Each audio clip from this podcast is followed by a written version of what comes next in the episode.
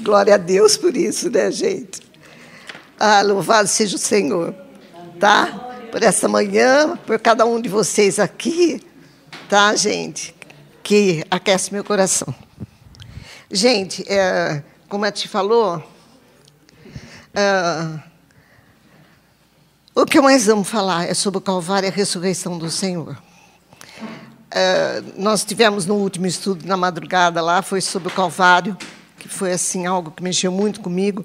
Daí, quando foi para falar da ressurreição, não deu certo duas semanas. É, então, é sobre. É uma celebração. Tá? Essa palavra é uma celebração para o meu coração e para a igreja do Senhor Jesus Cristo. Vou, nós vamos estar meditando sobre a ressurreição do Senhor é, em João capítulo 20, mas eu quero ler alguma coisa também do capítulo 19 antes de ler o capítulo 20, que é sobre a morte de Jesus, para a gente poder falar sobre a ressurreição. Amém? Que o Senhor Jesus, o seu Espírito, Senhor, venha falar no meu coração e no coração da tua igreja, de cada irmão meu aqui nessa manhã. Senhor, essa palavra é tão maravilhosa. É uma vitória para o nosso coração. O Senhor conquistou a vitória no céu, na terra, na sua morte, na sua ressurreição. O Senhor venceu a morte. Por isso, Senhor, vem alegrar o nosso coração nessa manhã com essa palavra. Vem glorificar teu nome, Senhor. É o que eu te peço no teu nome maravilhoso, Senhor Jesus. Então, vamos lá primeiro, João 19. João 19, 28, antes da gente falar do capítulo 20, diz assim: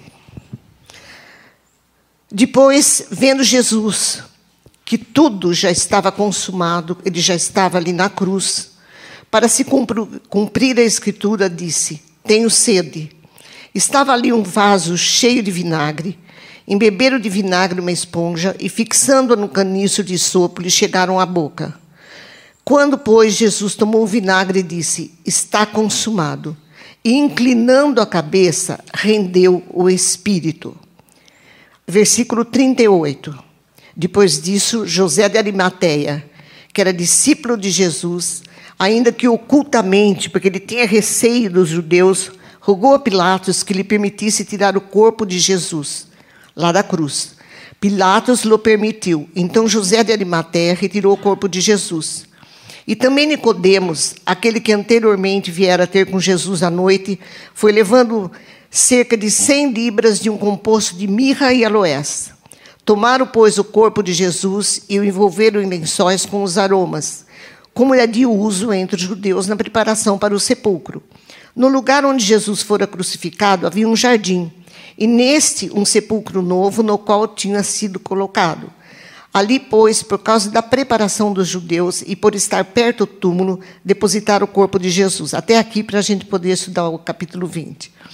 Bom, veja só, gente. João, quando escreve o seu evangelho, ele vai, é, como nós já comentamos isso, ele vai registrando desde o início sinais, milagres de Jesus, porque qual era o objetivo de João? Ele fala lá no final do capítulo 20. Ele diz assim: Na verdade, fez Jesus diante dos discípulos muitos outros sinais que não estão escritos nesse livro.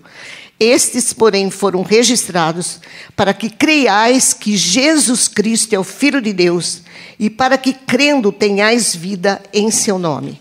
Então, o, o Embora o que a gente vai ler hoje está em todos os evangelhos, João ele faz um foco diferente, porque o foco de João era mostrar Jesus Cristo é Deus.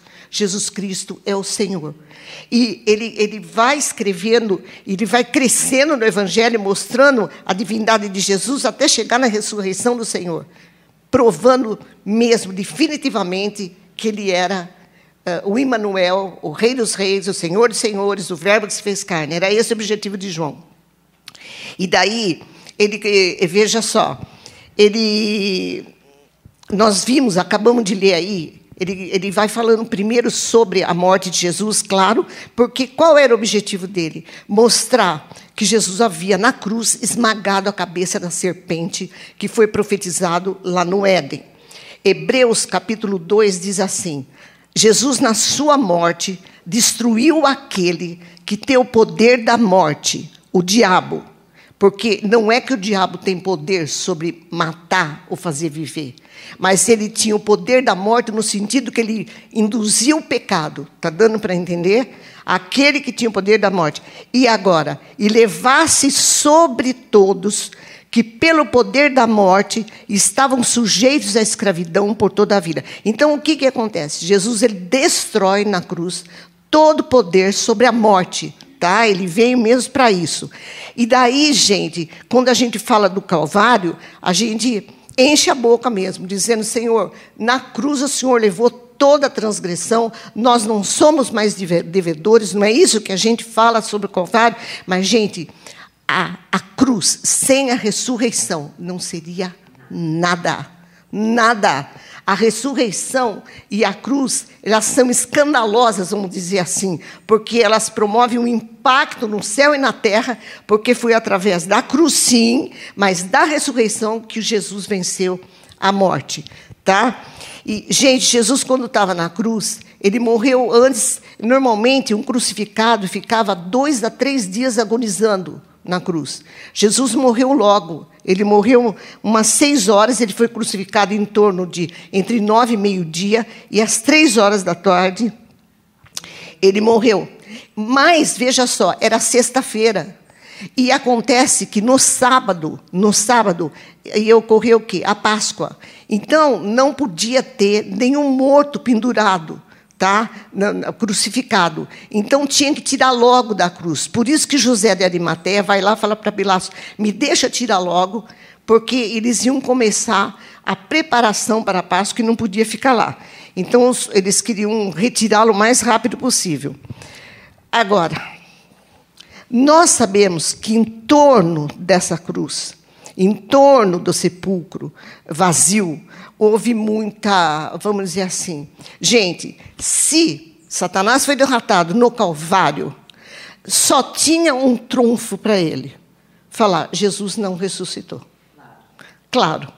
E daí você vê é, os Uh, muitos ali na hora, inspirados pelo diabo, inclusive o sinédrio, dizendo que não, os discípulos roubaram o corpo do sepulcro.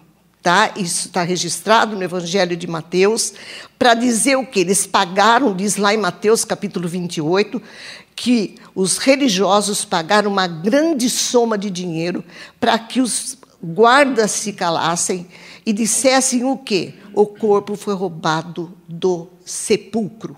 Para não dizer Jesus ressuscitou. Porque se Jesus ressuscitou, então ele era verdadeiramente Deus. Tá? Então isso não podia acontecer. Vocês sabem que quando a gente vai, eh, você vê muitos céticos, inclusive dizendo hoje, atualmente, que Jesus na realidade não morreu, que ele desmaiou. Tá? Então, de uma maneira ou de outra, o, o espírito desse mundo tenta fazer o quê? Não eh, que as pessoas não vejam a ressurreição. Gente, a semana que vem é Páscoa, não é?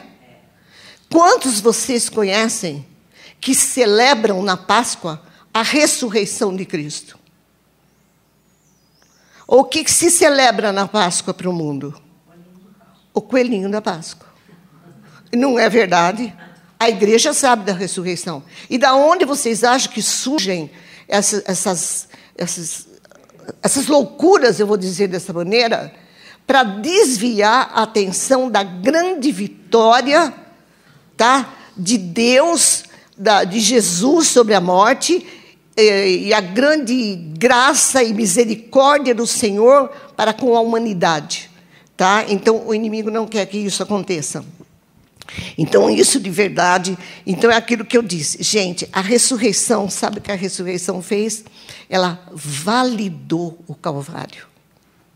Porque não esqueçam que no Calvário, Deus estava sacrificando o seu cordeiro a favor de todos os homens. Só que morrer, se ele não tivesse ressuscitado, porque Jesus não tinha pecado, ele era Deus, ele morreu a nossa morte, mas não a morte dele, porque ele não podia morrer. Inevitavelmente, o Pai olhou e o ressuscitou. Então, o Pai estava dizendo: Ele, meu filho inocente, meu cordeiro, satisfez a minha justiça. Então, agora eu ressuscito. Entende? Por isso que era necessário o Calvário, sim, mas necessário que Jesus tivesse ressuscitado. Então, agora nós vamos ler no capítulo 20, tá? O que estava acontecendo no domingo de madrugada. Isso aconteceu domingo de madrugada, que era o primeiro dia da semana. No primeiro dia da semana, Maria Madalena foi ao sepulcro de madrugada, sendo ainda escuro, e viu que a pedra estava revolvida. Então ela correu e foi ter com Simão Pedro e com o outro discípulo, que era João, a quem Jesus amava, e disse-lhes: Tiraram do sepulcro o Senhor e não sabemos onde o puseram. Saiu, pois, Pedro e o outro discípulo e foram ao sepulcro. Ambos corriam juntos, mas o outro discípulo correu mais depressa que Pedro e chegou primeiro ao sepulcro. Abaixando-se, viu os lençóis de linho, todavia não entrou. Então Simão Pedro, seguindo, chegou e entrou no sepulcro. Ele também viu os lençóis. E o lenço que estivera sobre a cabeça de Jesus, e que não estava com os lençóis, mas deixado num lugar à parte. Então entrou também o outro discípulo, que era João, e que chegara primeiro ao sepulcro e viu e creu pois ainda não tinham, eles não tinham compreendido a escritura de que era necessário ressuscitar ele dentre os mortos. E voltaram os discípulos para casa. Veja só, gente. Maria Madalena chega no sepulcro. Ela foi lá. Por quê? Porque ela ia ungir o corpo de Jesus. Diz lá nos outros evangelhos que Maria não estava sozinha. Mas o que vai acontecer posteriormente, o encontro dela com Jesus, ela já estava só, tá? E ela vai para ungir o corpo de Jesus, porque não tiveram tempo de ungir perfeitamente o corpo de Jesus por causa da preparação da Páscoa. Por isso que ela vai no domingo ungir. Naquela época, gente, era comum roubarem mesmo os, os sepulcros. Tanto que um imperador, eu não lembro agora o nome dele, ele havia decretado o seguinte, que pena de morte para os ladrões de túmulos, de tanto que eles roubavam. Tanto que o primeiro, a primeira impressão que Maria Madalena teve, qual foi? Roubaram o sepulcro e levaram o meu Senhor. Tá? Gente, é, Lucas conta que Maria Madalena ela estava entre as mulheres lá ao pé da cruz. Tá? E Maria Madalena, todo mundo sabe, era aquela de quem o Senhor havia expulsado sete demônios. Maria Madalena, gente, ela era uma mulher rica, ela era uma mulher de posse. Maria Madalena não era prostituta, como muitos pensam que ela era. Maria Madalena era uma prostituta que seguiu o Senhor. E isso foi um, um papa no ano 500 lá, que associou o nome de Maria Madalena com aquela outra Maria que foi ungir os pés do Senhor Jesus. Mas Maria Madalena não era prostituta, ela era uma mulher de posse e ela seguia o Senhor. Então, veja só, diz aí o texto. Então, o que, que acontece aí? Os discípulos olham, se espantam, João diz que creu, mas voltam para casa. E Maria Madalena não volta. O que, que ela faz? Ela fica chorando lá no túmulo, porque ela queria saber onde estava o Senhor. Gente, claro que a motivação de Maria Madalena era o amor. Não estou dizendo que os outros discípulos não amavam, mas Maria Madalena, ela sabia o que Jesus tinha feito com ela, tá? E ela fica lá desesperada porque ela quer saber onde ele está, tá? E daí é onde aqui diz no versículo 11. Maria, entretanto, permanecia junto à entrada do túmulo, chorando. Enquanto chorava, abaixou-se e olhou para dentro do túmulo e viu dois anjos vestidos de branco, sentados onde o corpo de Jesus fora posto, um à cabeceira e outro aos pés. Então lhe perguntaram: Mulher, por que choras? Ela respondeu: Porque levaram o meu senhor, está vendo? E não sei onde puseram. Tendo dito isso, voltou-se para trás e viu Jesus em pé, mas não reconheceu que era Jesus. Perguntou-lhe Jesus: Mulher, por que choras? A quem procuras? Ela, supondo ser ele o jardineiro, respondeu: Senhor, se tu o tiraste, dize-me onde o puseste, eu o levarei. Disse-lhe Jesus: Maria. Ela, voltando-se, lhe disse em hebraico: Rabone, que quer dizer mestre. Recomendou-lhe Jesus: Não me detenhas, porque eu ainda não subi para o meu Pai. Mas vai ter com os meus irmãos e diz-lhes: Subo para o meu Pai e vosso Pai, para o meu Deus e vosso Deus. Então saiu Maria Madalena, anunciando aos discípulos: Vi ao Senhor. E contava que ele dissera todas essas coisas. Até aqui, por enquanto. Então veja, gente. Maria Madalena, aquela que tinha sete demônios, de quem o Senhor tinha expulsado, foi a, o Senhor escolheu, foi a primeira a ver Jesus ressuscitado. Outros viram Jesus ressuscitado? Sim, Jesus ficou 40 dias ainda aqui, antes de subir aos céus. E apareceu para mais de 500, apareceu para os discípulos, apareceu na estrada de Maús. Só que Maria Madalena, ela teve o privilégio, ela foi a primeira. Gente, Maria Madalena, Madalena não é sobrenome, é Maria de Magdala. Magdala era uma cidade da Galileia. Tá? Então, ela, na realidade, é Maria de Magdala. A Maria que morava em Magdala foi essa que viu Jesus pela primeira vez, a primeira a ver Jesus ressuscitado. E ali nós estamos vendo a cena, e ela correu avisar Jesus, né, avisar os discípulos que Jesus estava vivo. Gente, na realidade, eles estavam procurando um morto. Eles não estavam procurando um ressuscitado, porque senão eles não estariam naquela condição, tá? Então, qual era a cena? Aonde está ele? Ele tinha que estar aqui. Ele está aqui quem? O morto nós enterramos ele. Eles não lembravam que Jesus havia dito que era necessário que ele morresse, e, mas que ele ressuscitaria. Jesus avisou várias vezes os discípulos a respeito disso, mas ninguém entendeu na hora, porque eles procuravam um morto. Entenderam? Não passou na cabeça deles que Jesus já havia, a não ser, diz lá, João creu. Tá? Mas Maria ela também esperava o morto. Diz lá no outro evangelho que o anjo diz assim: Por que, que você procura entre os mortos aquele que vive? Ele ressuscitou. Entende? Então, esse impacto da ressurreição não tinha ainda vindo no coração e na realidade dos discípulos. Por isso que eles estavam trancados lá para frente, diz, escondidos, morrendo de medo de Roma, porque para eles Jesus, gente, dá para entender a cabeça e a confusão deles. Jesus tinha ressuscitado Lázaro, Jesus tinha ressuscitado outros mortos. João disse que nem caberia aqui tudo que Jesus fez.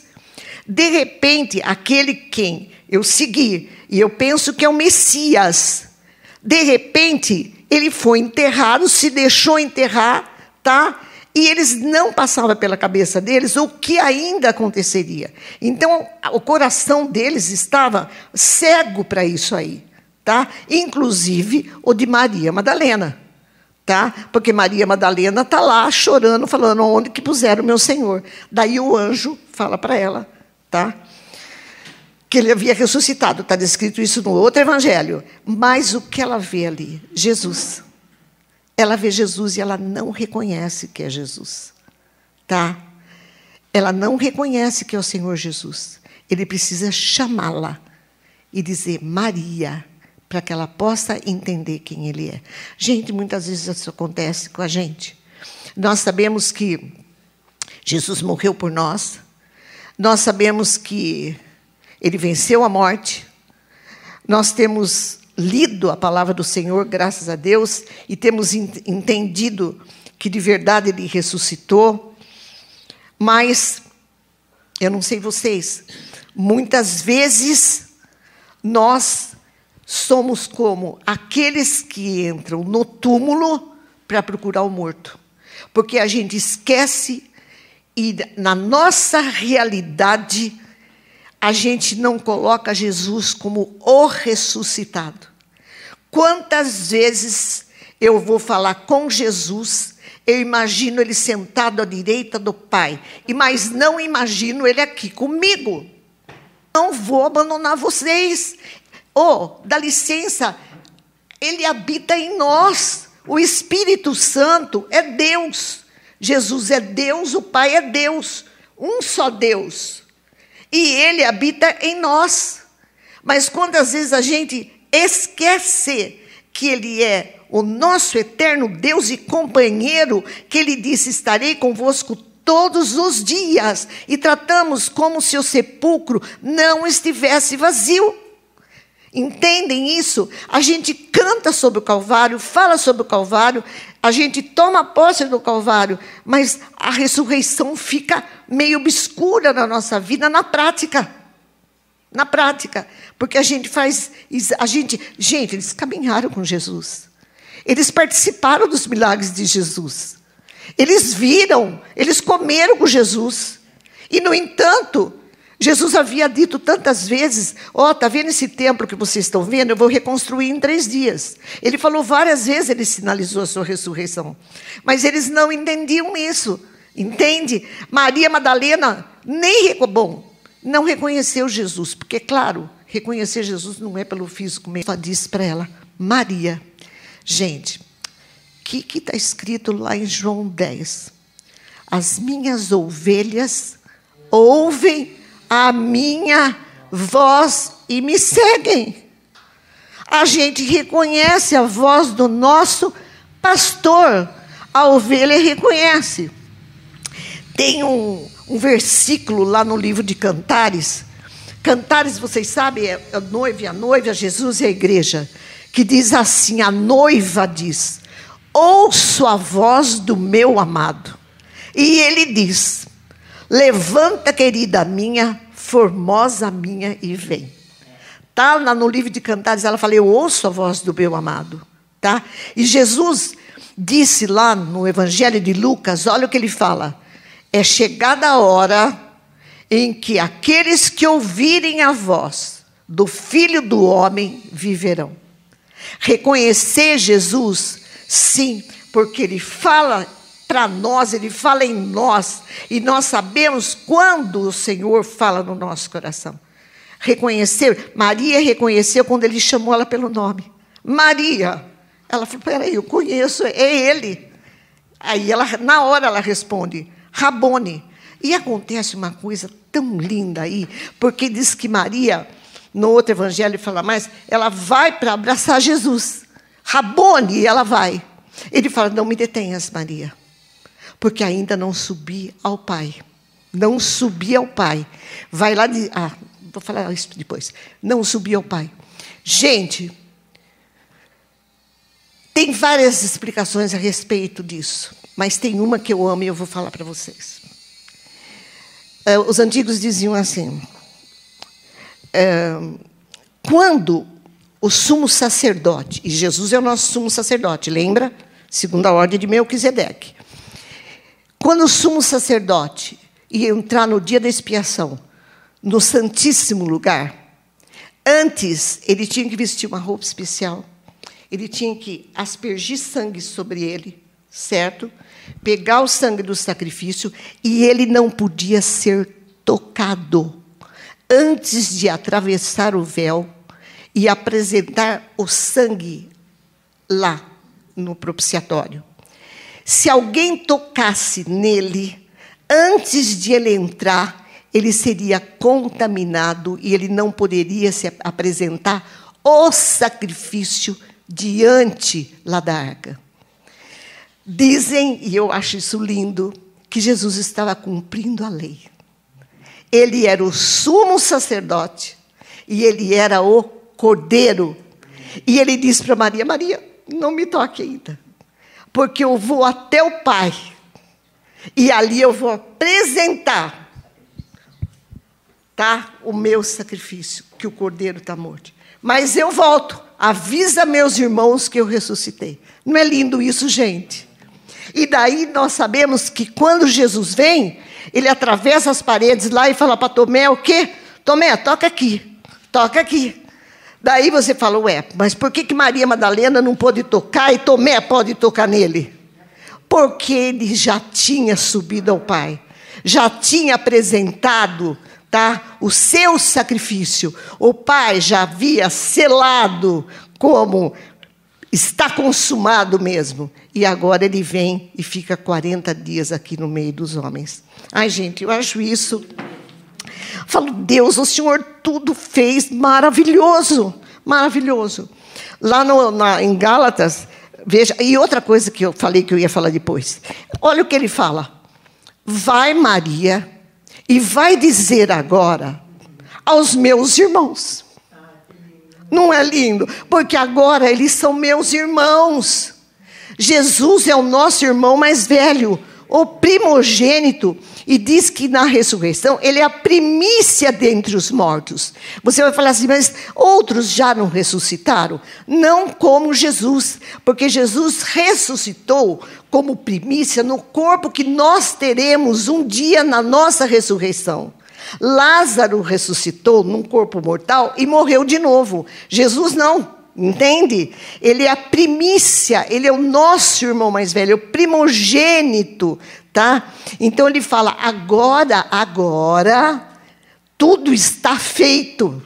Agora o pacote da redenção está completo. Gente, pensando que, eu sempre falo que quando Jesus estava no Calvário, eu vou falar mais no fim isso, é, estava no Calvário, que é, os anjos viram, todo mundo contemplou, o céu contemplou, porque isso foi planejado antes da, na eternidade. Na eternidade isso foi planejado. Então, é, é, eu, não posso imaginar como Deus projetou isso. Na, no coração maravilhoso de Deus, projetar um plano tão perfeito desse. E daí os anjos participaram disso e aguardaram o dia que isso ia acontecer. E também aguardaram o dia da ressurreição porque a ressurreição era o selo sobre todas as coisas, entende? Então, eu sempre gosto de ver a coisa que está acontecendo aqui embaixo no, na terra, mas eu gosto de pensar o que acontece lá no céu. É, é, o que está acontecendo em torno disso? E, e daí Jesus simplesmente agora fala: corre dizer aos meus irmãos. Vai dizer aos meus irmãos. Gente, o que, que a palavra de Deus fala lá em Gálatas 4? Que nós éramos, antes, nós éramos escravos mas que Jesus veio na plenitude dos tempos para tirar essa escravidão, não é isso, da nossa vida? E agora nos fez o quê? Adotados por Deus, filhos de Deus. Jesus é o Filho de Deus. E nós, por causa dele, todos nós somos agora também filhos de Deus. Diz a palavra que nós somos herdeiros, co-herdeiros com Cristo. Por isso que eu disse que essa palavra é celebração para o nosso coração. Que celebração? Porque eu estou vendo aqui a eternidade. Nós estamos celebrando o nosso estado na eternidade. Está dando para entender isso? Nós somos filhos, eternamente filhos. Eu não posso imaginar o que significa na sua grandeza mesmo e na sublimidade de Deus perfeitamente o que, que é isso. Veja, Jesus aparece aos seus discípulos. Gente, não, não enxergar a ressurreição é terrível. Lembra na estrada de Maús, aqueles dois? Sim. Lá. Pois é, andamos com ele, caminhamos com ele, vimos ele ressuscitar morto, Vimos ele fazer um monte de coisa e agora estamos aqui na estrada saindo de Jerusalém. Nem sei lá, vamos lá para outra cidade, porque agora? Diz que eles no caminho foram comentando a respeito disso. Pois é, pois é. E agora? E daí? Ele falou que fazia, ele não fez, imagina só. E Jesus vai. Gente, não é assim que Jesus faz com a gente? Estrada de Maús é um caminho que eu trilho sempre. Eu não sei vocês. Mas quando eu me pego, estou sempre na estrada de Maús. E daí, o que, que acontece? Jesus para e fala: Do que vocês estão conversando? O que, que vocês estão falando? Ah, não é possível que o Senhor é o único que não sabe o que está acontecendo. Veja, gente. E daí eles começam a falar para Jesus: Ó, oh, aconteceu isso, Jesus. E daí, sabe o que Jesus faz? Começa a falar com eles da palavra. Vai desde o Velho Testamento, diz que Jesus foi discorrendo as Escrituras e mostrando para eles que era necessário que o Filho do Homem morresse e ressuscitasse. Mesmo assim, eles não estavam entendendo. Jesus precisou sentar com eles, partiu o pão, diz que quando Jesus partiu o pão, caiu a ficha. Eles viram que era Jesus. E daí o que eles disseram? Não é à toa que ardia o nosso coração quando ele falava com a gente. Mas eles também não tinham visto. Entende? Não ver a ressurreição faz a gente caminhar na estrada de Emaús. Porque a gente acha que Jesus está lá, no céu. Eu não sei como é que imagina, às vezes eu fico imaginando na minha ignorância, na minha incredulidade, Jesus sentado lá à direita do trono, entendeu? Olhando para baixo, e de repente, se o senhor não está me ouvindo, que eu estou aqui embaixo, o senhor está em cima, e não é verdade, porque Jesus está aqui. Hoje, por exemplo, nós estamos aqui, Jesus disse: aonde dois ou mais estiverem reunidos em meu nome, eu estarei ali no meio deles.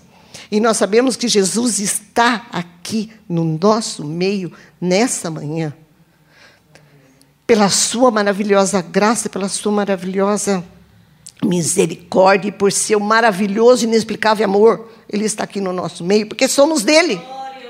Somos dele não por nosso mérito, mas por mérito dele, porque ele nos escolheu. E, e hoje nós podemos celebrar realmente que ele está vivo e que ele venceu a morte. Ele venceu a morte. Veja, Paulo, eu quero ler com vocês. Sabiam que lá na igreja de Corinto, havia dúvidas sobre a ressurreição de Jesus. Eles discutiam sobre a ressurreição. Paulo escreve uma carta lá no capítulo 15, abre lá comigo. Primeira carta de Paulo, capítulo 15. Pra, hã? Primeiro, o que, que eu falei? Nossa, inventei. Primeira carta de Paulo aos Coríntios. É a primeira carta de Paulo aos Coríntios, capítulo 15. Ele diz lá, ele fala, fala, fala, deixa eu achar aqui o texto. Ele começa a falar sobre a ressurreição. Tá? A primeira coisa que ele vai chamar a atenção é porque eles estavam realmente desanimados por não crerem na ressurreição. Havia uma, uma discussão a respeito disso. Então ele fala lá, uh, não quero ler todo porque é imenso, né? mas ele fala lá, uh, no capítulo 15, versículo 20. Ele fala, ele vem discutindo, tá? Sobre a ressurreição de Cristo? Não, vamos pegar o capítulo, o versículo 14. Ó. 13. Se não há ressurreição de mortos, então Cristo não ressuscitou, porque eles achavam que não, não vai ter ressurreição, a gente não vai ressuscitar. Versículo 14. Se Cristo não ressuscitou, dá licença, é vã a nossa pregação e vã a nossa fé. Concorda, gente? Se Jesus não ressuscitou, não tem sentido, como Paulo falou, então vamos comer e beber, porque não tem nada aqui mais para fazer. E somos tidos, no versículo 15, por falsas testemunhas de Deus, porque temos asseverado contra Deus que ele ressuscitou a Cristo, ao qual ele, ao qual ele não ressuscitou, se é certo que os mortos não ressuscitam. Ele está discutindo agora. Porque se os mortos não ressuscitam, então Cristo não ressuscitou. E se Cristo não ressuscitou, é vã a nossa fé. E ainda vocês permaneceis nos vossos pecados. E ainda mais, os que dormiram em Cristo já era, pereceram. Agora, se a, vou dizer, se a nossa esperança em Cristo se limita apenas a essa vida, somos os mais infelizes dos homens. Ele tá, e daí, gente, eu li só isso, mas ele vai falar todo o capítulo 15, ele vai falar sobre a ressurreição, mostrando para aquele povo: gente, vocês estão enganados. Jesus ressuscitou e nós iremos ressuscitar. Tá? Até que ele chega, pra, aqui no versículo, olha que lindo isso. No versículo 55, ele diz: Antes do versículo 55, ele diz lá: tragada, gente, entendam isso. Tragada foi a morte pela vitória. E daí no 55, onde está, ó morte, a tua vitória? Hã? Onde está, ó morte, o teu aguilhão? O aguilhão da morte é o pecado, a força do pecado é a lei. Mas graças a Deus que nos dá vitória por intermédio do nosso Senhor Jesus Cristo. O que ele está dizendo? Vocês têm que entender que vocês vão ressuscitar sim, e isso tem que ser uma bendita esperança no coração de vocês, porque um dia ele vai deixar de ser corruptível, ele vai ser incorruptível. Nós estaremos num corpo glorificado. Sabe por quê? Porque tragada foi a morte pela vitória. E daí ele questiona: Ó oh, morte, onde está a vitória da morte? A morte só tinha força por causa do pecado. Mas Jesus pagou o pecado. Jesus rasgou tudo escrito de dívida que era contra nós. Então a morte foi o quê? Esmagada. Não tem mais morte. É isso que ele está querendo dizer. Tá? Onde está a morte, a tua vitória? Por isso que Paulo escrevendo lá no capítulo 8 de Romanos, ele fala assim: gente, nenhuma acusação há contra aqueles que estão em Cristo Jesus. Ninguém pode acusar. Por que não pode acusar? Porque Jesus justificou eles, eles estão justificados. Quem justificou? O Pai. Quem pode chegar para o Pai e falar você não justificou direito? Entende? Então ele está dizendo: não, nenhuma acusação. Está tá entendendo que a palavra está sempre mostrando o quê? A eternidade para nós. A palavra está mostrando para nós porque nascemos, quem somos, porque Deus nos fez e para onde Deus nos leva.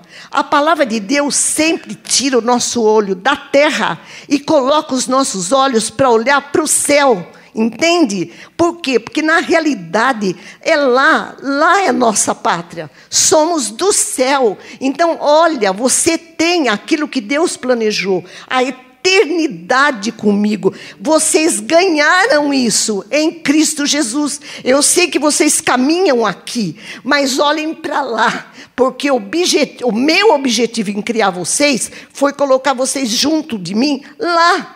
E vocês estão, ah, mas Senhor, eu olho para mim, eu só erro. Eu sei, eu sei, por isso meu espírito trabalha em você para mudar o teu caráter, mas Quanto ao teu pecado, Jesus pagou. Entende? Um dia você vai estar diante daquele trono branco de Deus justificado. Ali diante do trono, aonde haverá julgamento. Olha, ressurreição, morte e ressurreição de Cristo é uma boa notícia. Mas posso dizer uma coisa? Dependendo de que lado você está. Porque com Cristo é maravilhosa notícia, é ou não é? Saber que você está com Cristo e Ele ressuscitou e que tem o céu preparado para você. Mas para aquele que não tem Cristo, é uma péssima notícia, porque ele vai estar diante do trono não justificado. E quem não está justificado em Cristo já está condenado. Então, é uma excelente notícia, porque lá naquele dia você vai ouvir Jesus falar: Vinde benditos do meu Pai. Ah, não é possível, eu bendito do meu Pai. Como bendito de Deus? Por causa dele. Por causa dessa vitória que ele teve sobre a morte e sobre a ressurreição. Então, gente, o plano da redenção do Senhor inclui Calvário, sim, mas inclui ressurreição, tá? Agora, nós sabemos que depois de 40 dias, voltei a falar. Ele subiu aos céus. Os antigos liam um salmo, que eu quero ler com vocês, para falar da ressurreição de Jesus, da ascensão de Jesus aos céus. Todo mundo conhece o salmo, ele é maravilhoso, que é o Salmo 24. O Salmo 24. O Salmo 24 era usado e ainda é para falar da glória da ressurreição. Jesus ressuscita, vai ao Pai, e lá no versículo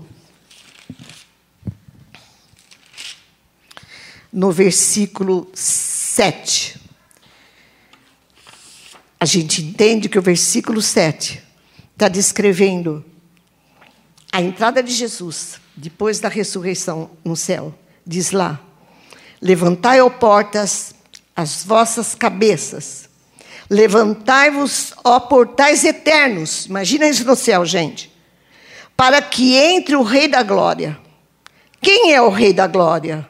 O Senhor forte e poderoso, o Senhor poderoso nas batalhas.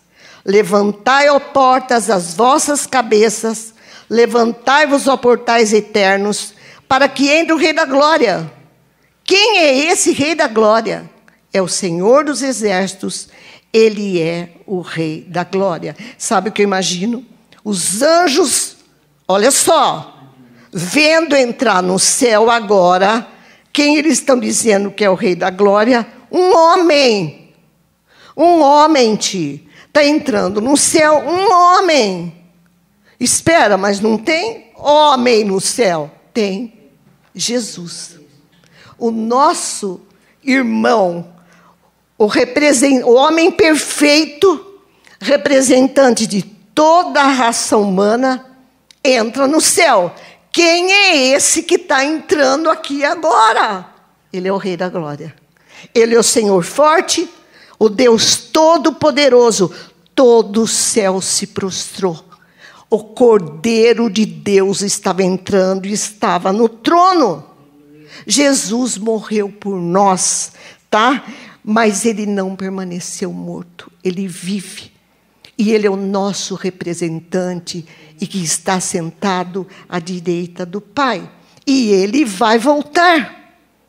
Entende? O céu se prostrou diante da morte e agora da ascensão de Jesus, porque Jesus é 100% homem, e mas também ele é o que? 100% Deus. É o Deus homem. Gente, não dá para entender a grandeza e a sublimidade disso, mas nós temos um representante da raça humana perfeito. Paulo diz que ele é um segundo Adão. Primeiro Adão caiu e pecou. Jesus não, ele veio como segundo Adão, cabeça de uma raça celestial, não mais de semente agora corruptível, mas uma raça comprada, resgatada, regenerada para Deus. Por isso que está lá no livro de Apocalipse, o Senhor comprou para Deus, Jesus, Cordeiro de Deus, homens de todas as tribos, povos e nações, e fez desses homens o quê? Reis e sacerdotes.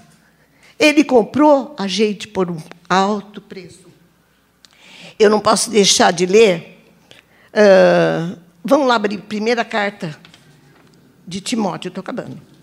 Primeira carta de Paulo a Timóteo. Gente, Timóteo fala lá, falando a respeito de Jesus ser homem. Só há um Deus e um mediador entre Deus e os homens. Sabe o que ele fala? Jesus Cristo, homem. Jesus Cristo, homem.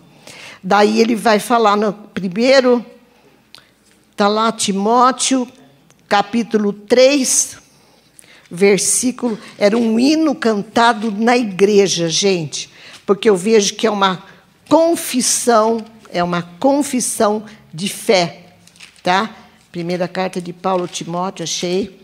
3,16. Ele fala assim: é, evidentemente, grande é o mistério da piedade. O que, que é isso? Grande é o mistério da piedade. Grande é o mistério da misericórdia de Deus, tá? do plano maravilhoso de Deus. Olha qual é o mistério de Deus. Ele vai falar agora, era um hino. Aquele que foi manifestado na carne, quem foi? O Verbo se fez carne. Aquele que foi manifestado na carne, foi justificado em espírito, foi contemplado por anjos, hã? pregado entre os gentios, crido no mundo e agora o quê? Recebido na glória. Não é esse o grande mistério da piedade, gente? Os anjos contemplam, contemplado por anjos tir, tá? Não sei se os anjos sabiam do que ia acontecer. É. Se sabiam, ficaram numa expectativa a vida toda até Jesus vir e fazer o que tinha para fazer. Imagina a alegria quando Jesus entra de volta. Isso! Agora, se eles não sabiam, foi um branco do céu. Eu penso que eles participaram um pouco disso, sabe? E eu acho que havia mesmo uma expectativa no céu. Porque lembra quando Jesus nasce, os anjos lá, nasceu o Salvador, entende? Então, havia essa expectativa no céu. Agora, diz que os anjos, quando olham para a terra, Pedro fala, e nós estudamos isso já, quando fala do evangelho, dessa graça nova que Deus derramou sobre nós, diz que os anjos anelam perscrutar esse evangelho. É entender. Entende por que, que, que os anjos vêm? Homens rebeldes, pecadores que rejeitaram a Deus. E Deus morrendo por eles. Pode. Os anjos anelam para escutar isso. Nós somos participantes, experimentamos na nossa vida essa graça, essa misericórdia, o poder do sangue, o poder da cruz. Paulo falou uma coisa, estou encerrando. Paulo disse: Sabe, gente, escrevendo aos Filipenses, eu era hebreu de hebreus, fariseu segundo a lei, rigorosíssimo, me orgulhava pra caramba, porque eu era o top da religião judaica. Mas eu cheguei à conclusão que tudo isso era nada, porque o que eu quero hoje é conhecer o Senhor, e sabe o que ele fala? O poder da sua ressurreição. Eu quero conhecer o poder da sua ressurreição. E eu quero dizer isso por último, porque eu quero conhecer o poder da ressurreição de Cristo. Tá? Que o Senhor venha ajudar a gente a conhecer o que Paulo buscava. Tá? Senhor, eu prossigo porque eu quero experimentar o poder da sua ressurreição, porque o Senhor vive. O Senhor vive, Senhor, nós te louvamos pela tua vida. Deus, o Senhor nos perdoa porque não conseguimos ver e nem celebrar a amplitude dessa ressurreição, o que significou dizer Cristo vive. Deus, nós cantamos isso, mas tantas vezes tratamos o Senhor como um morto. Senhor, perdoa. E vem, Senhor, na sua misericórdia pelo teu Espírito, para que a gente de verdade experimente o poder da Sua ressurreição. Ó Deus, que o nosso coração, como igreja, nessa manhã celebre essa ressurreição. Que nessa manhã a gente celebre a tua vitória sobre a morte sabendo que o Senhor esmagou a cabeça da serpente, Senhor, como foi profetizado no Éden, sabendo que o Senhor conquistou mesmo, e que, ó Deus, que possamos nos alegrar nisso nessa manhã, nessa realidade, nesse fato tão estrondoso, ó Deus, que foi elaborado desde a eternidade.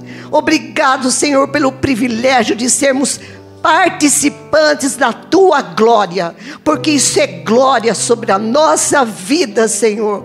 Nós te agradecemos, Jesus, ainda que a gente não consiga entender 100% disso, mas há vislumbres no nosso coração dessa glória. E nós somos gratos a ti nessa manhã. Que haja celebração nessa Páscoa, que a gente celebre essa Páscoa todos os dias, Senhor, da nossa vida.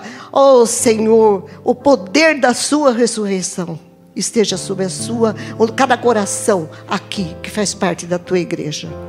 Em nome de Jesus. Amém. Amém. Que Deus abençoe cada um de vocês.